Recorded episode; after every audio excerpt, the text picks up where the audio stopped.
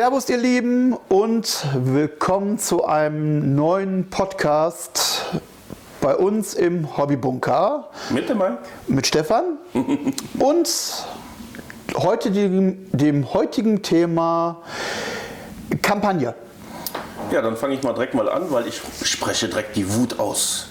Die Aggression. Hast du mitbekommen? Freebooters hat das Kampagnenbuch rausgebracht. Äh, ich habe es tatsächlich nur durch dich rausbekommen. Weißt du, was das Lustige ist? Ja. Ich habe mir Radio Long voll angehört, wie es so als Freebooters-Fan äh, gehört. Also für die, die es nicht wissen, das ist der Podcast für Freebooters Fate. Radio Longfall. Könnt ihr auf jeden Fall ohne Probleme in Google finden. Und äh, haben dann natürlich das Buch vorgestellt, weil diese, äh, diesen Monat gibt es halt nur dieses Buch mit Karten. So, unter den ersten Sätzen war, man muss mindestens vier Spieler haben. Und dann dachte ich mir so, okay, kann ich mir irgendwann mal holen, wenn ich Bock drauf habe, aber im Moment macht das keinen Sinn. Weil wir sind durch den C ja etwas ähm, entspannter, äh, nicht so entspannt geworden mit mehreren Leuten. Und dann versuchen wir so eine Kampagne aufzuziehen. Ja. Dann haben wir noch die Problematik, dass wir hier in Solingen nicht wirklich viele äh, Freebooter-Spieler haben. Beziehungsweise die Spieler, die wir haben, da ja ein Stück weit von uns abgewandt haben, beziehungsweise wir uns von denen abgewandt haben. Ähm, dann wird es ein bisschen schwierig, ja. Ja, und wenn du dann vier Leute schon ein Minimum haben musst, um so eine Kampagne zu spielen, weil, sind wir ehrlich, Kampagnen dauern immer Zeit. Ja, Und jetzt können wir wieder positiv sein. Eine Kampagne macht definitiv Spaß. Weil wir hatten ja schon eine Kampagne. Gut, die Freebooters-Kampagne im Sommer, die war nicht so prickelnd. Aber wir hatten ja auch so, als noch der große Club hier war, dass wir kleine Kampagnen oder Turniere oder was auch immer gestartet haben. ja. Aber leider Gottes waren es auch meistens, also auf dem, wo du dabei gewesen bist oder wo du dazugekommen bist, nur, dass die halt gestartet sind und wie das dann so, ja, jetzt wird das zu einer Regelmäßigkeit, hat es aufgehört. Ja, und das ist ja das große Problem, was ja viele Clubs oder Kampagnenspieler haben. Die Euphorie am Anfang ist riesengroß, man startet, man macht die ersten Spiele und irgendwann so, oh nee, Zeit passt nicht, das passt nicht, das passt nicht und schon ist die Kampagne dann unbeendet und hinfällig. Ähm, ich gebe jetzt mal aus meinem früheren Kampagnenleben mal ähm, jetzt was zum Besten. Ähm, wie früher noch mit den Solinger Stadtgardisten es war, wurde sehr viel Herr der Ringe gespielt. Heute heißt es ja ähm, der Hobbit, beziehungsweise Fünfs Armee, glaube ich. Ich hab keine nee, ich glaube, es ist immer noch, der Oberbegriff ist, glaube ich, immer noch Hobbit.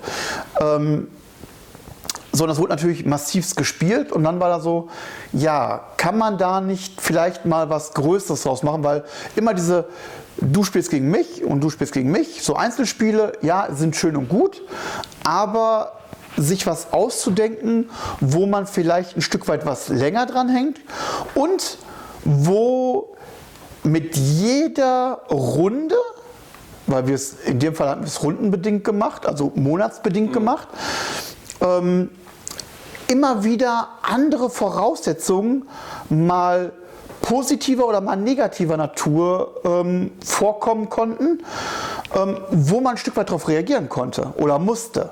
So, und das hat die Sache so unheimlich spannend gemacht, dass die Leute gesagt haben, komm, geil, äh, als Neben, als Nebenabsatz, äh, das Kampagnenregelbuch oder wie die Kampagne funktioniert, haben wir uns mit, ich glaube, sechs Mann oder waren es dato schon acht?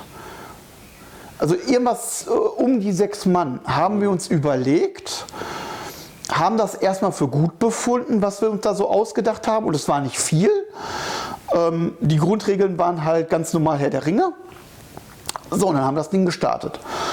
Und wir haben es bis zu einem sehr, sehr, ähm, sehr, sehr vorhersehbaren Ende gespielt und haben da fast ein Dreivierteljahre dran gespielt. okay, Und lange. ein Dreivierteljahre an einer Kampagne von vorne bis hinten durchzuspielen, das zeugt meiner Meinung nach davon von, es hat wirklich Spaß gemacht, es war stimmig und es war halt auch spannend und spaßig. Und zwar in jeder Phase. Ja, und das ist ja die Frage, ob sowas heutzutage noch möglich ist. Klar, wenn man einen Club hat oder eine Gruppierung, gute Gruppierung hat, ja, aber ja, C ist jetzt reingeknallt, hat natürlich. Ja, aber das, aber- da brauchen wir nicht drüber reden. Das ist natürlich schon Das so. ist aber auch dieses gesellschaftliche, dieses schnell, schnell, schnell. Es muss alles schnell, schnell gehen. Weil ich hatte auch mal Bock, so zum Beispiel den Kreuzzug bei äh, Warhammer 40.000 zu spielen oder die. Ja, hatten wir schon, Kampagne- hat, genau, wir zu schon gesagt, ne? Die Frage ist halt von der Zeit her, weil etwas aufbauen zu sehen. Du hast einen Trupp, ein Teil davon stirbt, du trauerst dem nach, der andere wird dadurch stärker. Mhm. Bei den Orks hast du es zum Beispiel äh, drin, dass du, ähm, wenn du Hakus einsetzt, ich glaube am Ende des Spiels prügeln die beiden sich, wer der neue Haku-Chef, also der Warboss wird. Das macht doch Spaß. Oder ich hatte jetzt durch einer der, dieser Kampagne, äh, äh, ja, Kampagnenbücher habe ich ja auch, dass ich zum Beispiel ähm, Looter-Fahrzeuge habe. Das heißt, dann kann ich mir meinen eigenen ba Panzer bauen, wenn ich genug Ressourcen sammle im Spiel. Dann würde mich dann so eine Kampagne wieder reizen. Da ist die Frage, ob es bei zwei Mann lohnt, so eine Kampagne zu starten oder ob es immer mehr sein muss. Also ich glaube eher, so eine Kampagne lebt da ein Stück weit von Mehrspielern. Ich kann mich irren. Ne? Man kann natürlich auch Kampagnen anfangen mit nur zwei Leuten und das vielleicht auch aufbauen. Ich glaube, das ist aber weniger interessant, als wenn man da, ähm, sag ich mal, mit, mit drei oder vier Leuten hergeht, wo immer so ein bisschen die Durchmischung da ist. Ja, wo die Dynamik halt auch mal verschieden wird. Genau. Weil je nach Trupp, den du einsetzt, kann ja passieren, dass dann, wenn er jetzt zu zweit spielt, der eine wird dann plötzlich zu stark, weil der andere nicht mehr hinterherkommt. Weil er jetzt zwei Spiele verkackt hat oder so und ihm die Boni ausgehen. Ja. Das hast ja bei, wenn du mehreren Spielern hast, hast ja diese, dann hat der mal verloren, der mal verloren und ich habe da das Gefühl, dass es diese Boni dann besser verteilt sind. Also wenn du zu zweit spielst, deswegen ist so.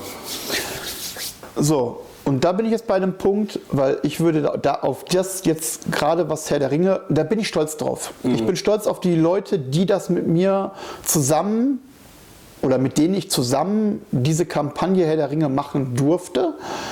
Bin ich stolz, weil es war wirklich eine schöne Zeit, es war eine aufregende Zeit und es war auch eine, ja, ein Stück weit auch eine hinterlistige Zeit aber im positiven Sinne, Ja. hinterlistig. Ähm, Gehe geh ich gleich drauf, äh, besser drauf ein. So, meine Zwischenfrage wäre, muss, und das haben auch andere Leute jetzt schon mehrfach äh, die, diese Frage gestellt und haben sie immer meiner Meinung nach für mich falsch beantwortet, muss eine Kampagne immer ausgeglichen sein? Muss es immer sein, dass ein stärkerer Spieler ähm, seine Armee hat, weil sie sind schon stark, und der Schwächere halt durch irgendwelche Fähigkeiten ein bisschen angeglichen wird. Oder kann es auch mal sein, dass einfach mal so zwei, drei Spiele das Ding wirklich echt scheiße unausgeglichen sein kann?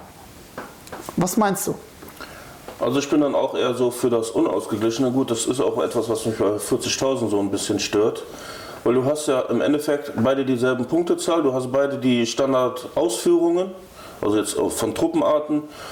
Und es geht einfach nur hin und her getradet, wer halt besser punktet. Ja. Du hast, ich habe noch nirgendwo gesehen, dass einer gesagt hat, ich spiele 1000 Punkte und der andere spielt 2000 Punkte und macht zum Beispiel ein Einkesselspiel.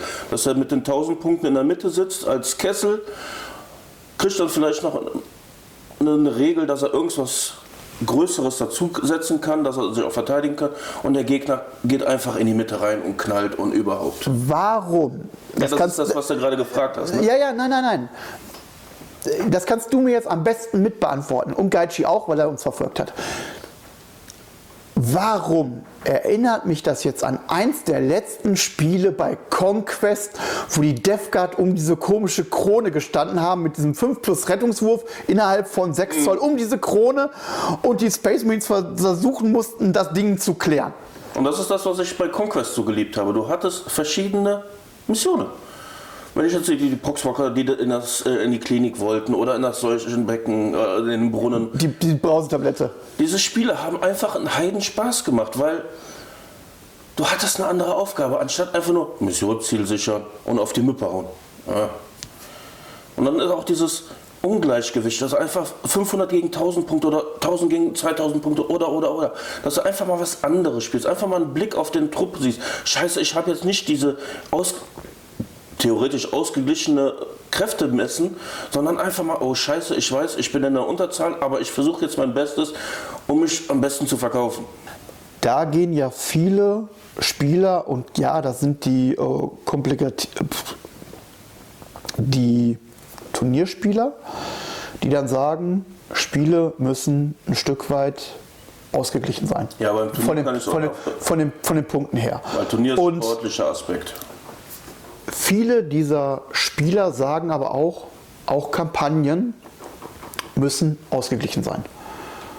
Wo ich dann sage, nein, ich sehe das genauso wie du auch. Und diese Herr der Ringe-Kampagne, die wir gespielt haben, ist für mich sowas von ein gutes Beispiel gewesen, zu sagen, nein, es kann auch eine sehr, sehr lange Zeit sehr un, ein, ein sehr großes Ungleichgewicht herrschen.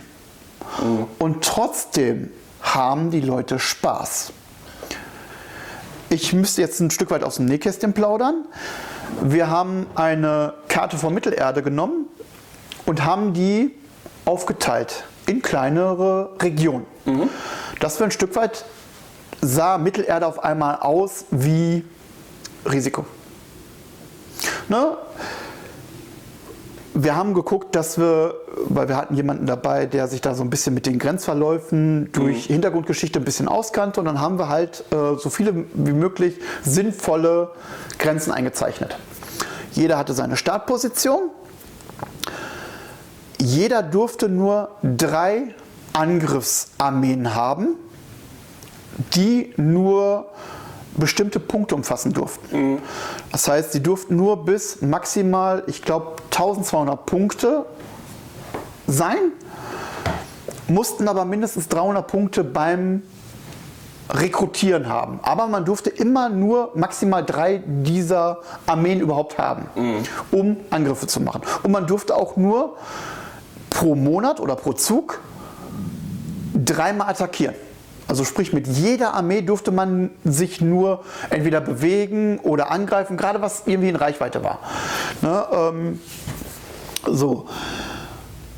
Und jede Provinz, die man eingenommen hatte und selbst Provinzen, die noch keinem anderen gehört hatte, musste man sich von Bauern freikämpfen hat dann am Ende des Monats oder am Anfang des nächsten Monats vielmehr, immer zum Start der neuen Runde, hat Punkte generiert. Wodurch man dann halt Verteidigungsgebäude bauen konnte, die wir definiert haben eigenständig. Man konnte Verteidigungspunkte in diese Armee reinsetzen oder in diese Provinz reinsetzen. Das heißt, man hat gesagt, okay, ich packe da jetzt 60 Punkte rein und wenn die angegriffen wurde, konnte man diese 60 Punkte aufbauen, wie man wollte. Aber man musste halt diese 60 Punkte nach regelkonformen Armeezusammenstellung halt was dahinstellen. Oder man konnte seine Truppen verstärken, also seine Angriffsarmeen verstärken. Entweder hat man sie verstärkt, egal wo sie waren, oder aber in befestigten Provinzen. Von da aus durfte man dann halt weiter agieren.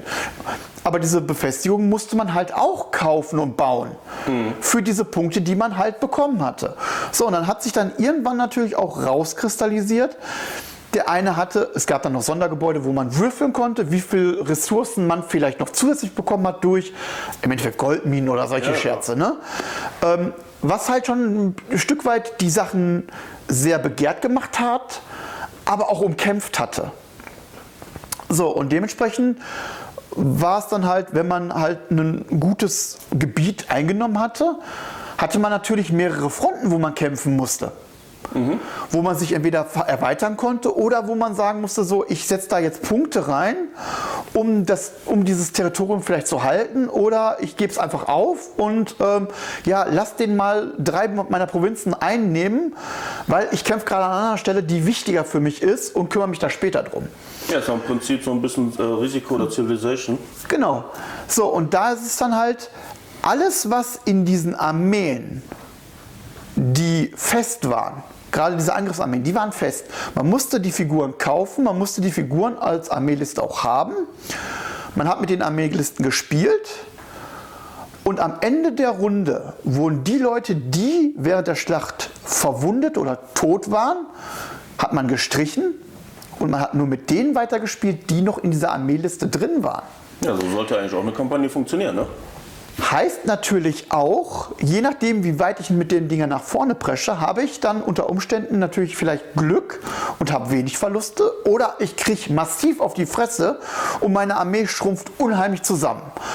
Oder aber, was natürlich auch mal, und jetzt gehe ich wieder in dieses, dieses Ungleichgewicht, innerhalb des, des, Spielfortschrittes war es natürlich irgendwann auch so weit, dass viele ähm, sich dann halt verausgabt haben. Die hatten schlechte Spiele. Ähm, mussten Bauernprovinzen, haben sie versucht einzunehmen und haben dann durch die Bauern auf die Fresse bekommen, die nicht wirklich stark waren, aber das Würfelglück war einfach scheiße. Ja. So, und dementsprechend ähm, sind die nicht so schnell vorangekommen. So, und dann war es dann halt so, dass dann halt auch ein starker Spieler mit ähm, 800 Punkten gesagt hat, pass mal auf, hier, es musste im Vorfeld, hat jeder geheim gesagt, wohin er angreifen möchte. Mhm. Und die anderen durften es nicht wissen. So, und dann haben sich dann halt, und jetzt komme ich auf dieses Intrigenspiel, was aber positiv war, dass ähm, ein Schwächerer, der befürchtet hat, oh, ich werde hier angegriffen, oder aber ich möchte aber, dass diese Provinz, die der Gegner gehört, wo auch eine relativ gute Armee drin ist, möchte ich nicht, dass die ihm weiter gehört. Also haben sich vielleicht zwei Spieler, die gerade da zusammengesessen haben, haben sich zusammengeschlossen und haben gesagt, pass mal auf, wir hauen dem auf die Fresse, wir greifen diese Provinz an.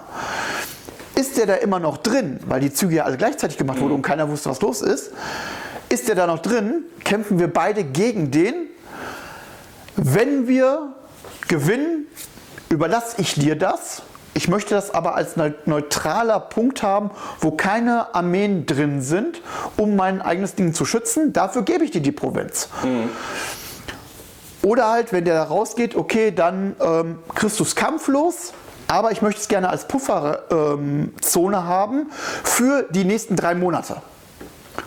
Als im Endeffekt Bündnis- oder Allianzpartner. Ja, so, diese Allianzdinger konnten aber jederzeit gebrochen werden. So, und es hat schon Spiele gegeben, wo sich die Leute dann gehalten haben und gesagt, okay, ich, ich finde das gerade gut, wir sind beide gerade gleich stark, das macht keinen Sinn, wenn ich dich jetzt zu, noch zum Feind dazu nehme. Wir spielen ein Stück weit und versuchen vielleicht stärkere Nachbarn so ein bisschen zu bedrängen, damit die halt Nachsehen haben und wir nicht gleich aus dem Spiel raus sind. Mhm. Es gab aber auch Situationen, wo dann gesagt wird, pass mal auf, hier, unterstütz mich bitte. Ich habe zwar eine relativ gute Armee, aber den, den ich angreife, der hat eine größere Armee. Wenn du das mitnimmst, du bist eine, eine schwächere Armee, wenn du das mitnimmst, hier, du kriegst es von mir, ich will es nicht haben, ich will es als Pufferzone haben, wir gehen in das Spiel rein. So, und dann sagt auf einmal, okay, man hat den großen Spieler kaputt gemacht oder ihn zum Rückzug bewegen, äh, bewegt. So, und dann wäre das Spiel unter Umständen vorbei gewesen und dann sagt der zweitstarke Spieler so, Edge, Badge, jetzt hau ich dir auf die Fresse. und ist dem dann in den Rücken gefallen. Ja, klar. Ne? Und dann musste der dann sagen, okay, entweder ich bekämpfe dich gerade und da habe ich, hab ich Glück und mach dir noch wer weiß wie Schaden. Oder aber, ja, der hat auf die Fresse bekommen, hat sich zurückgezogen und bums. Und es hat so viel Spaß zu machen, auch im Vorfeld so, ja, wenn du dahin gehst und dahin gehst, dann wird der dahin gehen und dahin gehen. Dieses, dieses, dieses Flüstern, dieses Integrier, äh, äh, dieses Intrigenspiel machen, ne? Oder Allianzen schmieden und dann vielleicht im Hinterkopf zu halten, so, ja, diese Allianz will ich aber niemals einhalten. Mhm. Hat den Leuten so viel Spaß gemacht und die Spiele waren so interessant, obwohl sie sehr häufig, gerade ab dem mittleren Zeitfenster, halt sehr unausgewogen waren, weil 300 Punkte gegen 800 Punkte. Ja. Ja. Ne, da machst du halt nicht wirklich viel. Aber dann ähm, sollen wir über Politik arbeiten es hat so viel, selbst diese Spiele, wenn die zustande gekommen sind, haben sie so viel Spaß gemacht, dass es den Leuten egal war ob es ausgeglichen war oder nicht. Mhm. So, und deswegen sage ich persönlich auch, eine Kampagne muss nicht hundertprozentig ausgeglichen sein. Sie muss ansatzweise, sollte sie ausgeglichen sein, aber selbst das muss nicht sein. Wenn einer wirklich scheiße spielt und über mehrere Spiele scheiße spielt, Vielleicht hat er gar nicht verdient äh, zu spielen. so, dann sollte dann auch die Möglichkeit bestehen zu sagen, okay, ja, dann bist du leider der Loser dieser Kampagne. Wenn die natürlich ein vorbestimmtes Ziel hat, so, wir spielen zehn Runden. So, dann weißt du, aha, okay, du hast die ersten fünf Spiele, hm, die hast du gut, relativ gut gespielt. So ab dem fünften Spiel, zwei Spiele waren ein bisschen scheiße. Ja, okay, dann kämpfst du dich die letzten drei Spiele noch durch, weil du bist der Abschaum. Ja, aber es gehört zu einer Kampagne dazu. Und du hast es ja auch bei Blood Bowl, dass du zum Beispiel Ligen spielst. Ja, an der Stelle Björn, super. Wir hoffen ja, dass wir auch noch irgendwann dazu kommen, Blood Bowl zu spielen. Ja. Äh, ja, ich hatte dich unterbrochen. Blood Bowl. Aber Liga. das ist ja mit den Ligen auch. Am Anfang ist der Hype groß und dann wird gespielt, gespielt, gespielt. Und man merkt aber schon ab einem gewissen Punkt, dass die Leute dann nicht mehr können, nicht mehr wollen oder oder oder. Mhm. Dann warten die anderen so, ich kann mein Spiel nicht machen, ich verliere Punkte und dann kommt da wieder das Negative bei so einer Kampagne. Da hat es jetzt bei dir hat's jetzt super funktioniert. Ja. Wir haben aber auch schon Kampagnen gespielt, wo dann mittendrin äh, gesagt wurde, so, nee, du wollen wir nicht mehr. Ähm, der Negativaspekt, wir haben diese Herr der Ringe-Kampagne das erste Mal gespielt, ein Dreivierteljahre halt. Und dann war halt so, ähm, ja, wir haben wir es nicht hundertprozentig zu Ende gespielt, weil das Ende war sehr klar. Es waren nur noch zwei Kontrahenten da. Dem einen gehörte über zwei Drittel der gesamten Karte und dem anderen gehörte der Rest. So, und da war es einfach nur noch Punkteverschleiß. Es war nur noch eine Materialschlacht. So, und die konnte an der Stelle der kleinere Spieler einfach überhaupt nicht gewinnen. Ja. So, und da wurde dann gesagt, pass mal auf, ja, hier können wir Cut machen, da wird sich nichts dran ändern. Ne? Ähm, Das, das, das, der ist sehr unwahrscheinlich. Ne? Und danach haben wir nochmal Kampagnen angefangen. Da wurde dann gesagt, ja, in der ersten war die Regel war, war nicht so ganz durchdacht und da war es nicht ganz durchdacht und da müssen wir noch mehr machen und da muss aber noch Sonderregeln reinkommen und es wurde modifiziert. Und wir haben Version 2 der Herr der Ringe-Kampagne gespielt. Gleiche Karte, die Grundvoraussetzung mit, du nimmst eine Provinz ein, kriegst Punkte dafür, für weitere Spiele und bla bla bla, ist gleich geblieben, aber so ein paar andere Regeln sind halt äh, verändert worden. Wir haben das Ding angefangen zu spielen und das hat so die ersten drei Monate gut funktioniert. Und dann so der erste, nee, ich kann aber diesen Monat nicht. Und dann haben alle gesagt, ja, das ist schön, weil wir bleiben dann stecken. Wir kommen dann selber auch nicht weiter. Das funktioniert nicht. Na, Das kann man mal einen Monat machen, ist okay. Ne? Und dann, ja, dann hat er sich nicht mehr gemeldet und auf einmal kam das ganze Ding zum Erliegen und das ist gestorben. So, wir wollten es aber nicht sterben lassen, also haben wir gesagt, okay, Reißbrett, Version 3.0 der Regeln. Wir hatten komplett neue Spieler, die auch mitgesprochen haben, ähm, wie die Regeln sein könnten, sollten. Ähm, wir haben das Ding angefangen zu spielen. Es hat zwei Runden, also sprich zwei Monate gedauert. Und dann sind die Leute überhaupt nicht mehr aufgetaucht. Die haben sich nicht mehr gemeldet, gar nichts mehr. Und wo wir auch gesagt haben, so, ja toll, und wofür haben wir uns dann, weiß ich nicht, da dreimal getroffen, drei Tage, um da wirklich Sachen zu diskutieren und, und ähm, drüber zu sprechen und zu sagen, jo, jetzt steht die Kampagne und jetzt ziehen wir die Kampagne durch mit neuen Spielern, mit äh, neuen Grundregeln, was die Kampagne angeht. Und dann laufen die Leute weg. Und danach haben wir dann gesagt, nee, ähm, jetzt brauchen wir es nicht mehr. Die Motivation war einfach weg. Ja, und das ist halt das Problem, was ich an Kampagnen sehe. Es ist halt eine Geschichte, die erzählt wird auf eine längere Zeit. Weil kleine Kampagnen kann man auch machen, so zwei, drei Tage kann man eine Kampagne mal durchziehen, aber im Großen und Ganzen dauern die lange. Und da ist es ja auch bei äh, Warhammer 40.000, die, Ka- der Kreuzzug ist ja auch länger. Ja. Weil da äh, machst du ja nach jeder Schlacht, rechnest du ja aus, wie viel Verluste hast du, wie viel äh, kommen weiter, wer kriegt irgendwelche Boni, weil er irgendwas geschafft hat oder oder. Und dann geht es immer weiter, aber du musst am Ball bleiben. Ja. Und da ist jetzt wieder gut, wenn du jetzt nicht gerade eine feste Karte hast mit einer festen Anzahl an Spielern, sondern sagen kannst, so pass mal auf, wir haben eine Spielergemeinschaft, die nicht auf einer Karte, sondern einfach nur fiktiv ihre äh, Armeen gegeneinander schieben, kannst du besser das verknusen, wenn einer dann sagt, pass mal auf, ich habe ich, ich komme jetzt nicht mehr, ich habe keine Lust mehr, ich melde mich nicht mehr oder was auch immer. Wenn du dann noch sagst, ich habe noch zwei, drei andere Spieler, dass ihr immer noch so ein, so ein Dreier-, Vierer-, Fünfer-Trupp an Leuten habt, die das weiterspielen können. Jetzt stelle ich mir die Frage, warum sagt man dann nicht einfach, die Gebiete, die der fehlende Spieler eingenommen hat, die werden einfach neutral? Weil das unter Umständen dazu führt, jetzt bei der Herr der Ringe haben wir uns die Frage auch gestellt, mhm. wo wir dann gesagt haben, ja, angrenzende Leute haben diese, versucht, diese Gebiete zu erobern und haben da teilweise wirklich tierisch auf die Fresse bekommen und haben massive Einbußen gehabt weil sie halt gegen einen Spieler spielen mussten mit seinem stehenden Heer. Mhm. Und wenn er jetzt einmal weg ist, sind sie im Nachhinein, weil ein anderer, der freie Bauernprovinzen hatte, der nicht gesagt hat, ich möchte diese eine Bedrohung loswerden und das leider kastiert hat, weil er auch keine andere Chance hatte, sag ich mal, da freie Provinz zu haben ähm, der ist jetzt im Nachhinein viel, viel schlechter dran als jemand, der auf der anderen Seite der Karte war und gesagt hat, ich hole mir eine Bauernprovinz nach der anderen, mhm. weil es einfacher ist. So, und da haben wir gesagt, das, das, das funktioniert nicht, weil das ist ein Ungleichgewicht, weil ein anderer Spieler das einfach nur aufgibt. Klar, man hätte jetzt sagen können, ein anderer übernimmt diesen Trupp aber wenn einer zwei verschiedene Völker in dem Fall spielt, ja, das wird zu viel. Du hast immer noch die gleichen Interessen.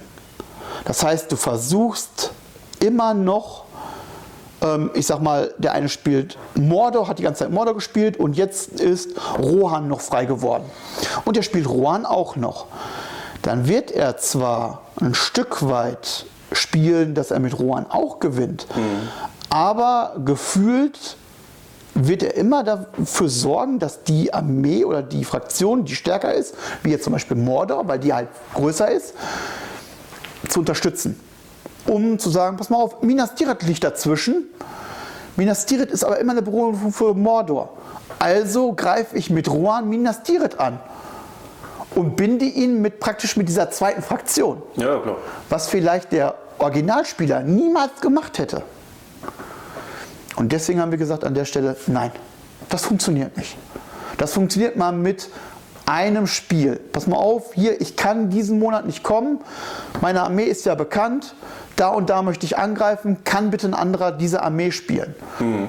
Kein Thema, weil du spielst diese Armee einmal und bist fertig. Alle Entscheidungen außerhalb des Spiels hat der Originalspieler getroffen. Wenn aber das schon einer macht, der schon diese Kampagne selber spielt, noch mit einer zweiten Fraktion, dann wird es kritisch, weil dann ein Interessenkonflikt kommen kann. Oder sehr wahrscheinlich ist, sage ich mal so. Und jeder sagt, nein, ich kann das komplett auseinanderhalten, würde ich persönlich erstmal sagen, nein, du lügst. Weil man hat immer irgendwelche Hintergedanken. Immer. Ja, ich muss ja sagen, ich für meinen Teil hätte ja schon Bock, sowas zu machen. So, allein schon für 40.000, dass wir sagen, wir fangen, fangen mit 500 Punkte an, wir malen uns eine Weltraumkarte mit verschiedenen Planeten und sagen, du fängst da an, du fängst da an, du fängst da an, du fängst da an und dann einfach gib ihm. Du. Und dann zu gucken, mhm, mh wo es am Ende dann hinführt, wenn, ob ich jetzt als Orkspieler einen Riesenwag schaffe oder nicht, oder direkt schon am ersten Drukari-Schiff äh, kaputt gehe und nur noch mit einem äh, einfachen Mac da rumlaufe und nur noch. Äh. Also ein Stück weit so ein bisschen angelehnt, so wie ich das mit der Herr der Ringe-Kampagne genau. erklärt habe. Und das hört sich ja geil an. Das macht ja, macht ja Freude, so übernehmen, integrieren. Äh, Pakte zu schließen und zu gucken, macht es jetzt Sinn, auf dieses eine, auf die Goldmine zu gehen jetzt im Herr der Ringe mhm. oder zu sagen, nee, ich nehme mir drei normale Provinzen ein, weil sie mir am Ende mehr Punkte geben als die Goldmine. Mhm. Und das ist ja dann dieses Hin- und Herspielen. Ich spiele so, ich spiele also auf dem Computer unheimlich gerne. Ja. Das macht ja unheimlich Spaß. Ich glaube, Mike hat indirekt gerade hier euch, unsere, ich sag mal jetzt Fans oder die Leute, die uns gerne hören oder weniger hören, wie auch immer, ähm, dazu verleitet zu sagen, wenn ihr in der Nähe wohnt oder euch das zutraut, bitte meldet euch. Wir würden gerne sowas mal an in Angriff nehmen und gucken, wo es uns hinführt. Sehe ich das richtig? Richtig. Gut, dann sind wir ja schon mal. Wenn dann einer keinen Bock mehr hat, dann ist der Kriegsheld halt gestorben und die Gebiete fallen halt der Neutralität wieder zu. Naja, keine Ahnung. Ich weiß nicht, also Müssen wir irgendeine Regel für finden. Also ich, es gibt ja die Kreuzzugsregeln für Ja, ich habe noch nie 40.000. reingeguckt. Ich habe auch nicht reingeguckt. Ich Also die Fähigkeiten, die da drin sind, finde ich äh, richtig geil, wo ich mir denke, warum ist das nicht im normalen Kodex drin? Kriege ich immer so Hassgefühle. Aber so, ja. hm. ja, ähm, wir würden uns gerne belehren lassen, wie das mit den Kreuzzugsregeln funktioniert.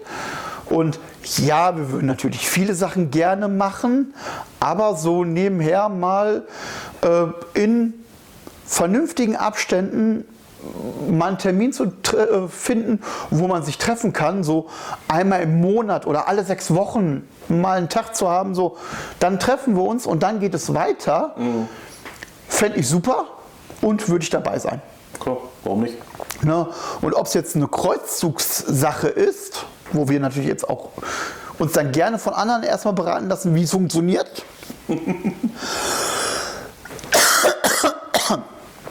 Und nicht, wir lesen uns das an und dann nutzen es eh nicht, sondern wirklich dann, ähm, es kommt zu Treffen, ja, wir haben da Interesse dran, okay, ihr habt da Erfahrung mit, erklärt uns, wie es funktioniert.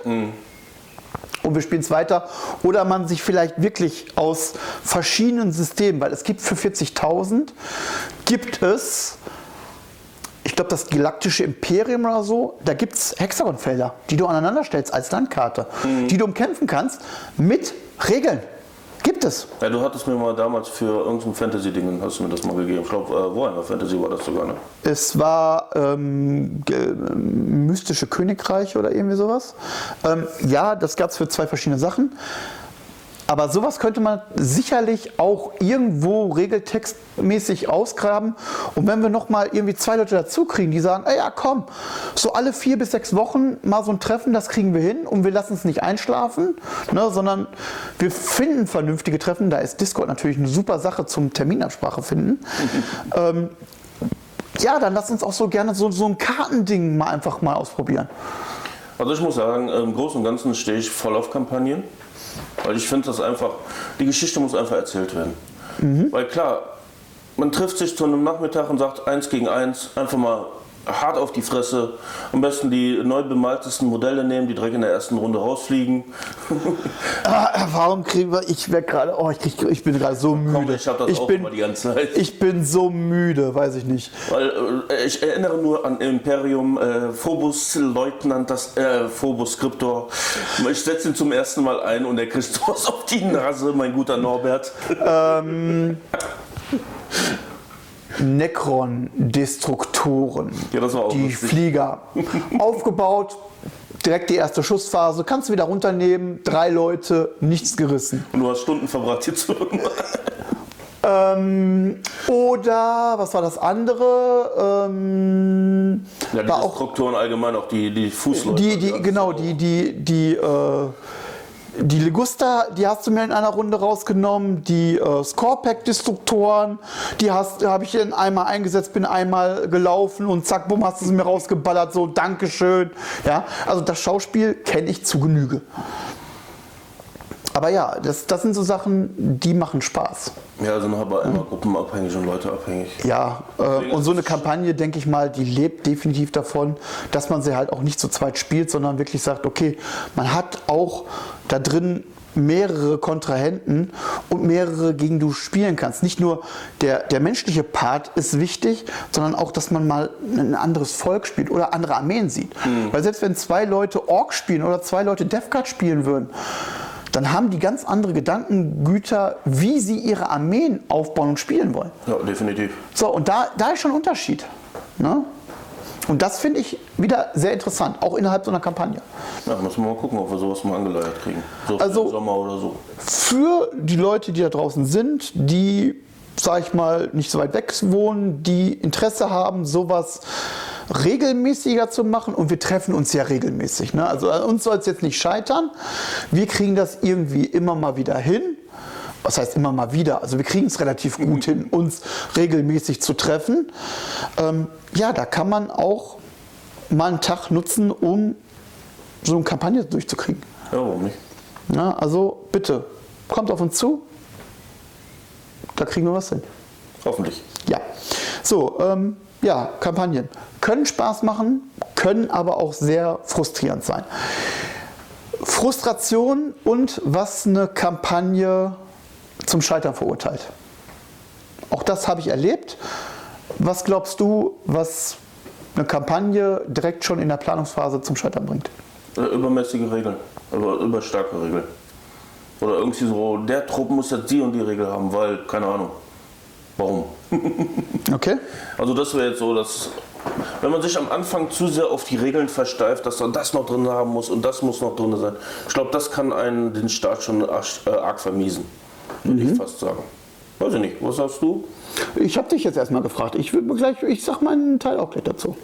Ich, äh, ich bin ja auch allgemein, was so Hausregeln angeht, bin ich immer sehr zwiegespalten. Oder was ich jetzt im Moment auch sehr zwiegespalten sehe, ist zum Beispiel Arc Bellica. Das wird ja für 40.000 genommen. Die Leute, die das machen, die wissen, was sie tun. Aber du hast auch da immer wieder Sachen, wo du so ins Hintertreffen gerätst, wenn du das und das nicht machen kannst. Und das sehe ich bei Kampagnen dann auch, wenn am Anfang schon gesagt wird, oh, die Regeln müssen so angepasst werden, das muss so angepasst werden und äh, das muss gemacht werden und das muss gemacht werden. Und dann denkst du, kann man das machen, muss man das machen? Wie, vielleicht, äh, wie verhält sich das im Verlauf der Kampagne selber? Ist das gut, diese Gedanken zu haben? Ja. Klar, jeder will das Beste aus sich rausholen, also dann aus seiner Armee rausholen. Aber ich muss auch sagen, einfach mal die Kirsche im Dorf lassen. Okay. Sonst noch was? Also noch, noch irgendwas, Die was. Leute nicht äh, erst sagen, sie kommen und kommen nicht. Okay. Was gibt's noch? Ja, weiß ich nicht. Ich frage dich. Wenn du sagst, du hast jetzt nichts, dann würde ich jetzt auch Ja, dann, dann habe ich nichts mehr. Ähm, ja, unzuverlässige Spielpartner sind der relativ schnelle Tod von Kampagne. Nicht offen zu kommunizieren, dass man vielleicht gerade aus Gründen XY mal nicht an der Kampagne weitermachen kann, sondern sagt, pass mal auf, tut mir leid, ich kann jetzt mal ein, zwei Monate nicht, weil ich ziehe um, ich habe eine Freundin, ich muss mich in eine neue Firma einarbeiten, äh, ähm, ich kriege die Modelle nicht bemalt, was auch immer, egal was. Oder ähm, ich habe Probleme, Auto ist kaputt gegangen und muss gucken, dass ich da irgendwie Kredite aufnehme, was auch immer. Ähm, wenn das nicht vernünftig kommuniziert wird und es auch zu lange ist, dass das ähm, zu lange auf die Bank geschoben wird, dann ist das meiner Meinung nach, und leider Gottes habe ich es ja auch schon erlebt, der relativ schnelle Tod von einer Kampagne. Gerade wenn man ein Stück weit auch auf diese Spiele angewiesen ist. Ne? Weil, Wie gesagt, wenn man mit drei Leuten spielt und einer sagt, pass mal auf, ich, ich komme jetzt nicht mehr oder er fällt raus, dann sind wir wieder bei zwei Leute Kampagne spielen. Ja, macht keinen Sinn. Da können wir auch normale Spiele spielen. Aber es ist Ne? auch, wenn du jetzt zum Beispiel bei ähm, Pen and Paper gehst. Da bist du auch abhängig von den Leuten, die du da hast. Wenn die Ja. Leute nicht äh, sich zusammenreißen beziehungsweise nicht so kommunizieren, dass sie sagen, ich kann das machen, ich kann es nicht machen, dann fällt Stirbt die das. Gruppe. Ja. Und gerade wenn du bei Pen and Paper ist es ja ganz schlimm, wenn du da mitten in, der, in dem Spiel drinne bist, der Meister hat da massiv Arbeit reingesteckt und und und und dann heißt es so, ne, wir können jetzt nicht mehr spielen und dann stehst du als Meister da, für was habe ich die Scheiße jetzt gemacht? Ja. Und das sehe ich bei Kampagnen dann auch, du f- leierst das Ganze an, du hast dir Gedanken gemacht über Regeln, über Gelände, über was auch immer, du hast deine Truppen zusammengestellt. Machst Du hast, vielleicht sogar, du und hast vielleicht sogar irgendwas gebaut, um eine Karte zu haben oder was auch immer. Ja, und dann, fängst die ersten Spiele an und dann heißt es so, ne, wir machen nicht mehr weiter und du denkst dir so, wofür ich, für was haben wir uns jetzt diese Arbeit gemacht? da würde ich aber immer noch sagen, es wäre aber besser, dann ehrlich zu sein und zu sagen, nee, ab diesem Moment funktioniert das für mich nicht mehr, ich kann leider nicht mehr teilnehmen, anstatt irgendwelche Ausreden zu finden, um das Ganze immer irgendwie zu schieben. Oder gar nicht mehr zu melden, hatten wir ja auch schon. Ne? Also dann lieber zu sagen, so, nein, ich muss leider austreten aus der Kampagne, ich kann da leider nicht mehr mitmachen, ist für alle anderen Spieler definitiv immer noch besser, als gar nichts zu sagen. Klar ist das schmerzhaft, aber das muss nicht unbedingt zwangsläufig der Tod der Kampagne sein. Aber es ist definitiv gegen den, gegenüber den anderen Spielern die fairste Möglichkeit. Allem kann man auch so kommunizieren, dass man vielleicht noch einen Ausweg findet. Zum Beispiel. Oder ein anderer sagt, pass mal auf, ich würde ja reinkommen, aber unsere Kampagne ist genau auf diese Anzahl von Spielern ähm, geregelt. So, dann fällt einer aus nach, weiß ich nicht, zwei Monaten, wo man dann sagt, so, pass mal auf, du hattest doch Interesse. Wir hätten jetzt die Möglichkeit, dich da wieder am besten mit einzubauen, ähm, auch mit dem, was du haben willst, aber man kriegt dich da jetzt wieder rein, weil dieses Konzept halt mhm. das ganz gut hergibt. Ne? Ähm, na, machbar ist sicherlich vieles. Ja, Na, also da muss die Kommunikation schnell und offen sein, damit man reagieren kann. Ja. Weil sonst kommt es zum Frust und Frust führt zu Tod. Man sollte sich nicht so sehr auf die Regeln versteifen. Und mit dem zweiten Punkt gebe ich dir auch vollkommen recht. Aber ich hatte das, äh, als das hier mit dem Herr der Ringe noch so großartig lief, der hatte die irgend so ein Heldending gespielt. Ich weiß nicht, was das genau war. Ähm, das waren Kriegerbanden, das ja, war so der, danach. Also im Endeffekt so ein bisschen das Kill-Team für Herr der Ringe. Ähm, da lief es aber schon genau so, ähm, wie es angefangen hat in der ähm, Herr der Ringe-Kampagne in Version 2 und 3. Ähm, dass jemand, der dann mitgewirkt hat, dann gesagt hat, ja, aber die, die Völker müssen nochmal spezielle Fähigkeiten bekommen. Gro ja, äh, Völker, Völkerregeln. Ja, ich wo, ich dann, wo ich dann gesagt habe, so, hey, dein Hauptmann bringt für eine gewisse Art von Truppen, bringt der schon eine Sonderregel mit. Der Anführer, der namhafte, das namhafte Charaktermodell bringt für ähm, einen bestimmten Umkreis eine bestimmte Fähigkeit mit. So, warum muss jetzt noch eine Grundfähigkeit äh, sich ausgedacht werden, ähm, damit das irgendwie noch, noch spannender wird. Warum müssen die Zwerge automatisch immer einen Verteidigungswürfel mehr haben, weil sie alle Schilde und schwere Waffen haben? So, warum müssen die Reiter von Rohan äh, eine Bewegung mehr haben? Das steht in keinem Verhältnis zueinander. Nö. Definitiv nicht. GW hat sich aber den Regeln irgendwas gedacht. Ja, und ähm, da muss ich dann sagen, das ist dann auch ein Stück weit der Katze tot. Ja, ich, hab, ich sage, ich habe ja die ganzen Diskussionen mitbekommen und ich habe mir dann, Leute, spielt doch einfach das Spiel. Warum müsst ihr jetzt eine riesen Diskussion entbrennen, warum da jetzt der Trupp nicht diese Fähigkeit hat? Ja. Und so. ja gut, es gab ja auch immer dieses Gemeckere, äh, Monster sind ja so scheiße. Äh, das spielst du nicht. spiel sie nicht oder wenn du gegen sie spielst, du weißt, was sie so scheiße macht, dann spiel, dann änder deinen Spielstil, damit sie für dich nicht mehr scheiße sind. Aber da sind wir da beim Punkt, wenn du dich nicht anpassen kannst an ja. neue Regeln, ja, entweder du meckerst, dann geh aber woanders äh, leise heulen, Chantal, oder aber hör auf zu spielen und geh woanders leise heulen, Chantal. Ja, und das habe ich ja so mitbekommen und ich dachte mir, ihr habt so gut, so lange, ich habe es ja mitbekommen, mhm. die ganze Zeit Herr der Ringe. Für mich war es ja nie was, aber ich habe ja mitbekommen, mit welcher Leidenschaft gespielt wurde. Und dann habt ihr dann angefangen, oder allgemein so diese Regeldiskussionen, da, oh, da muss jetzt noch was und da muss jetzt was und der Trupp ist kacke und ja, und dann warum? war das Ding plötzlich kaputt. Eben, warum? Ihr habt Wochen davor habt ihr super zusammen gespielt und dann irgendwie gab es eine Diskussion und schon war das ganze Ding tot. Ja, und da bin ich bei dem Punkt, nein, man sollte Regeln relativ einfach halten. Ja. Es muss nicht für jede Situation dann automatisch die Regel und das so. So, wenn das Grundkonstrukt für eine Kampagne, wie es jetzt zum Beispiel die Herr der Ringe-Kampagne für uns war, wenn ein Grundkonzept da ist und dann nur die ganz normalen Regeln für das Herr der Ringe-Spiel an sich gelten, reicht das in, der, in den meisten Fällen schon voll und ganz aus.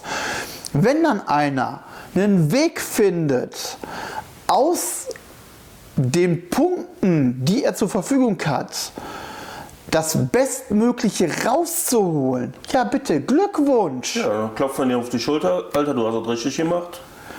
Ich erinnere nur dran, also ich habe eine Festung gebaut und diese Festung, es gab zwei verschiedene Arten von Festungen, die man in Herr der Ringe bauen konnte. Verteidigungsfestung. Eine kleine, das war ein kleines umzäuntes Vor, was in die Mitte vom Spieltisch gebaut wurde. Alles andere wurde drumherum aufgebaut, also kam praktisch rein. Und man hatte ähm, da praktisch Palisaden, die das Ding geschützt haben mit einem Turm. Es war halt nichts Wildes, da konnte man halt angreifen, aber der Verteidiger hatte einen kleinen Bonus ja. aufgrund der, dieser Verteidigungsregeln vom, vom Grundregelwerk. Dann gab es die bessere Festung, die größere Festung, die war größer, hatte höhere Mauern, dickere Mauern. Das heißt, die musste man schon mit Sturmleitern oder das Tor mit einer Ramme einrammen. Wofür es Regeln im Herr der Ringe Heft gab oder im Regelwerk gab. Alles safe sagen, ist okay, die Punkte, die das kostet, das zu bauen und so, alles gut, kann man mitarbeiten. Mhm. Mir war uns auch von vornherein klar, wenn so ein Gebäude eingenommen wird, wird es automatisch zerstört. Okay. So, also es geht nicht automatisch in den Besitz vom Gegner über, weil das wäre ein bisschen mächtig, ne? weil dann greifst du an, kriegst es knapp gehalten und der Gegner kann es nicht so gut zurückerobern, weil du stehst da in der vollen Festung, yay. Ne? Also es wurde halt kaputt gemacht, beziehungsweise es wurde komplett zerstört. Waren wir uns alles safe? Super. So, und dann habe ich, und da muss ich jetzt von mir ausgehen, bin ich ein Stück weit ein Arsch gewesen. Ein Gegner hat eine Festung hingebaut und man wusste immer, weil das Buch, welche Armeen, welche Modelle er beinhaltet, mhm. war relativ offen. Wenn was Neues dazugekauft wurde, wurde das im Geheimen gemacht, aber sobald die das erste Mal gespielt wurde, war sie für jede einsehbar. Das ist wie Kundschafter, die überall rumlaufen, die wissen, welche Armeen wo gerade stehen und was drin ist. So, und ich wusste in seiner Verteidigungsarmee und er hat dann vorgebaut, ich wusste, was drin war. Und dann bin ich hergegangen und habe mir ein Katapult gekauft, ein Trebuchet. So, das ist ein ziemlich starres Ding, das kannst du nicht mehr bewegen. Das stellst du irgendwo hin und dann schießt du. Mhm. Und, und alle haben dann, ey, du kannst das doch nicht machen und das ist doch für einen Arsch. Äh, nee, warte mal, Katapult, war es ein Katapult? Nee, ein Trebuchet. Ich habe äh, mit gut angefangen. Habe ich mit böse? Egal. Ähm, es war auf jeden Fall eine Belagerungswaffe. Genau, ein Trebuchet. Es war ein Trebuchet. Ähm, ein Trebuchet habe ich hingebaut es kostet mich mal relativ viele Punkte. Dafür hätte ich viel mehr Truppen reinnehmen können. Mhm. Ich habe das äh, gekauft und habe damit angegriffen. Und alle standen da, boah, was für ein Blödsinn. Du kommst dann, Mindestreichweite und so hat das Ding. Ne? Du kannst ja gar nicht das machen und das ist ja alles doof, was du da machst. Ne? Äh, warum hast du das gemacht? Das ist ja voll, voll ineffektiv. Und dann habe ich dieses Spiel gemacht. Und das Spiel ist relativ gut für mich gelaufen. Und auf einmal kam dann das ist ja zu übermächtig, wenn man dann ja. Verteidigungsdinge angreift. Das, das ist ja viel zu einfach gelaufen. Du hattest ja kaum Verluste. Äh, das ist ja scheiße. Ich so, Moment mal. Ich habe genau nach den Regeln, die das Heft hergegeben hat oder die die Regeln hergegeben haben, habe ich gespielt. Ich habe keine Sonderregeln bekommen.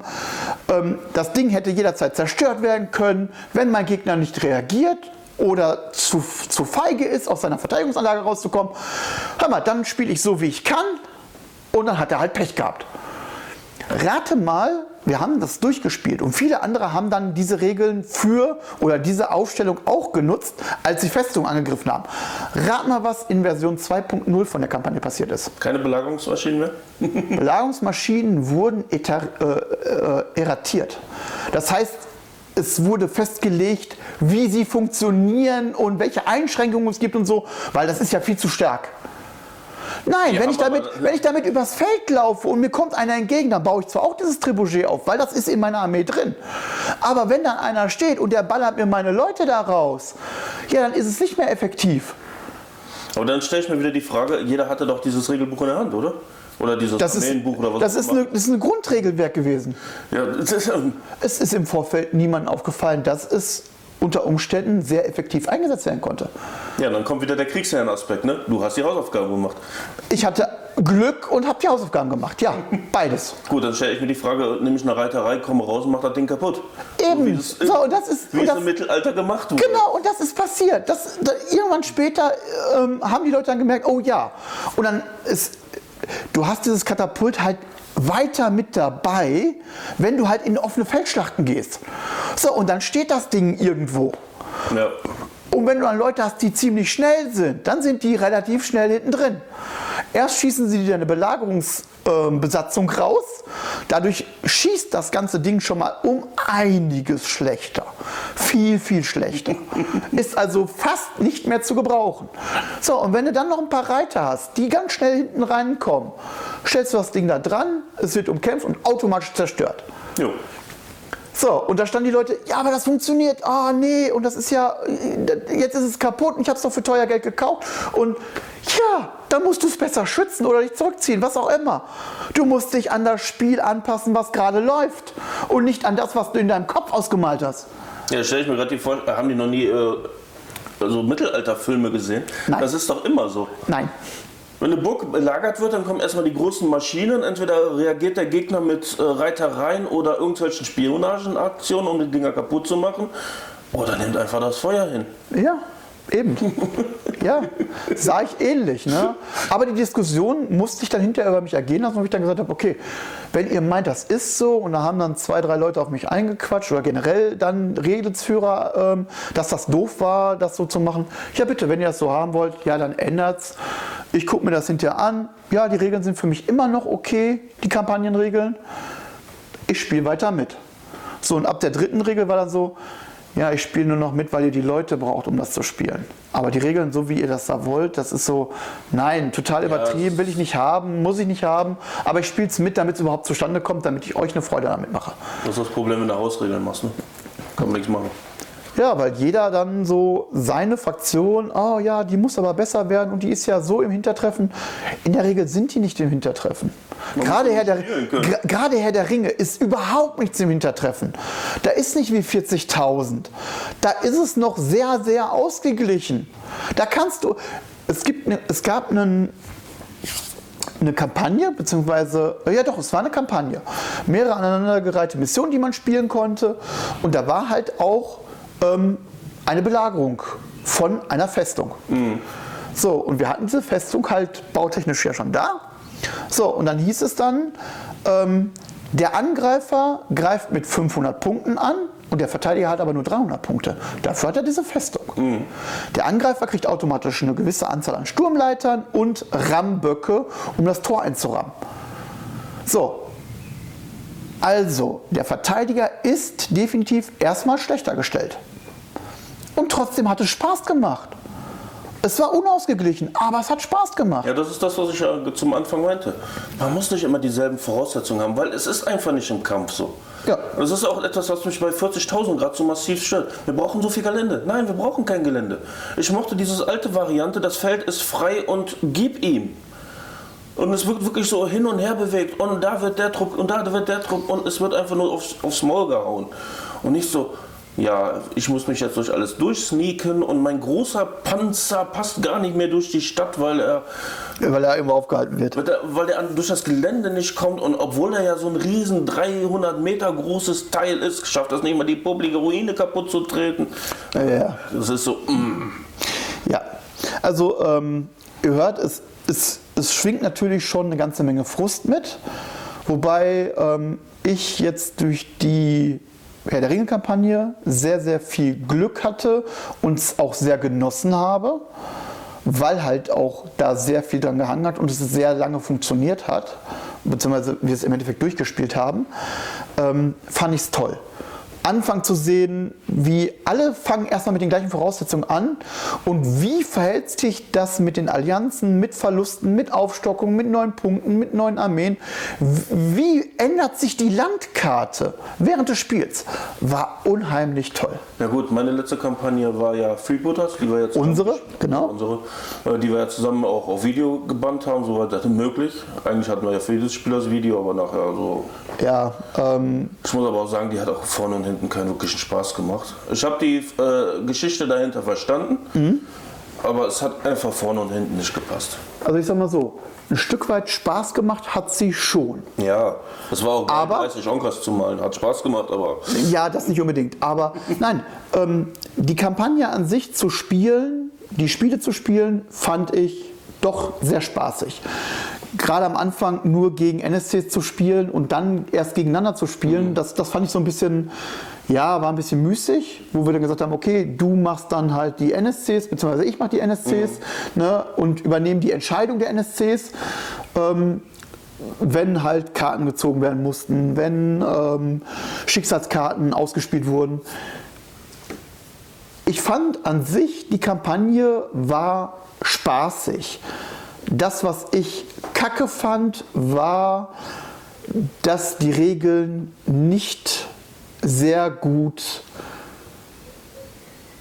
gepasst haben, beziehungsweise es Lücken gab, wie man was interpretieren konnte. Ja. Und das ist das, was, aufge was, was mich persönlich sehr, sehr aufgeregt hat, wo ich dann gesagt habe, so, ja bitte, warum?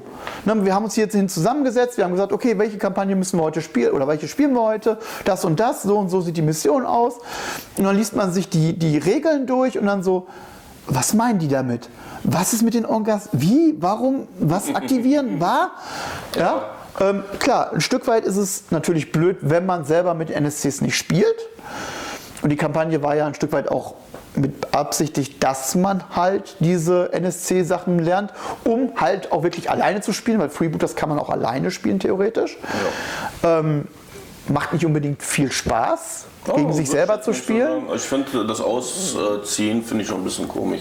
Ja, aber Ich hatte beinahe gerade Würfeln gesagt, aber Ne? Also es, es lebt halt ein Stück weit doch eher vom Miteinander, als dass man gegen sich selber spielt. Spiel. So. Ich glaube, Und das, das, einzige das Spiel, was ich erlebt habe, was man sehr gut alleine spielen kann, ist Zombicide. äh, ist ist ein ja Computerspiel. Ja, super. Nein, nicht Zombie, Zombie-Zeit. Ach, Zombie-Zeit, ja, okay. Das ist aber auch darauf ausgelegt, dass du es auch alleine spielen kannst. Ja, wobei ähm, da wird uns jemand beipflichten, der sagt, ähm, ja, dann hast du aber nur einen Kopf, der sich einen Gedanken über eine Vorgehensweise macht und dann beißt du ins Gras, weil du nicht noch einen zweiten hast, der sagt, aber das könnte passieren. ähm, hi Björn. ähm, nee, ähm, ach, verdammt, jetzt habe ich ein bisschen den Faden verloren. Wo war ich, wo war ich jetzt am Schluss? Ähm, was hatten wir denn jetzt gerade am Schluss? Verdammt. Ich kann jetzt schlecht zurückspulen. Mann, du hast mich aus dem Konzept gebracht. Mal, mal wieder. Ach, fürchterlich. Ich weiß es nicht mehr. Es war, es war eigentlich wichtig, aber wenn es mir nicht einfällt, war es nicht so wichtig. Genau. Jetzt weiß ich es wieder. Ähm, die Kampagne von Freebooters. Wir haben natürlich mit den Regeln nicht gespielt für die NSCs. Also waren wir natürlich ein bisschen im Hintertreffen, weil wir einfach die Erfahrung damit nicht hatten. Was das natürlich ein bisschen schwieriger für uns gemacht hat und teilweise dann Missionsregeln dabei kamen, die man halt anders interpretiert hat, als wie sie da gestanden hat. Sie waren halt nicht so gut erklärt. Oder guckt unter der und der Regel nach. Ja, wenn du aber genau dieses Buch nicht hattest, weil du es nicht brauchtest, dann bist du an diese Regel nicht angekommen und dann konntest du dir was aus den Fingern saugen. Und das fand ich scheiße. Das, Das fand ich an der Regel richtig nervtötend und scheiße. das war der größte Knackpunkt.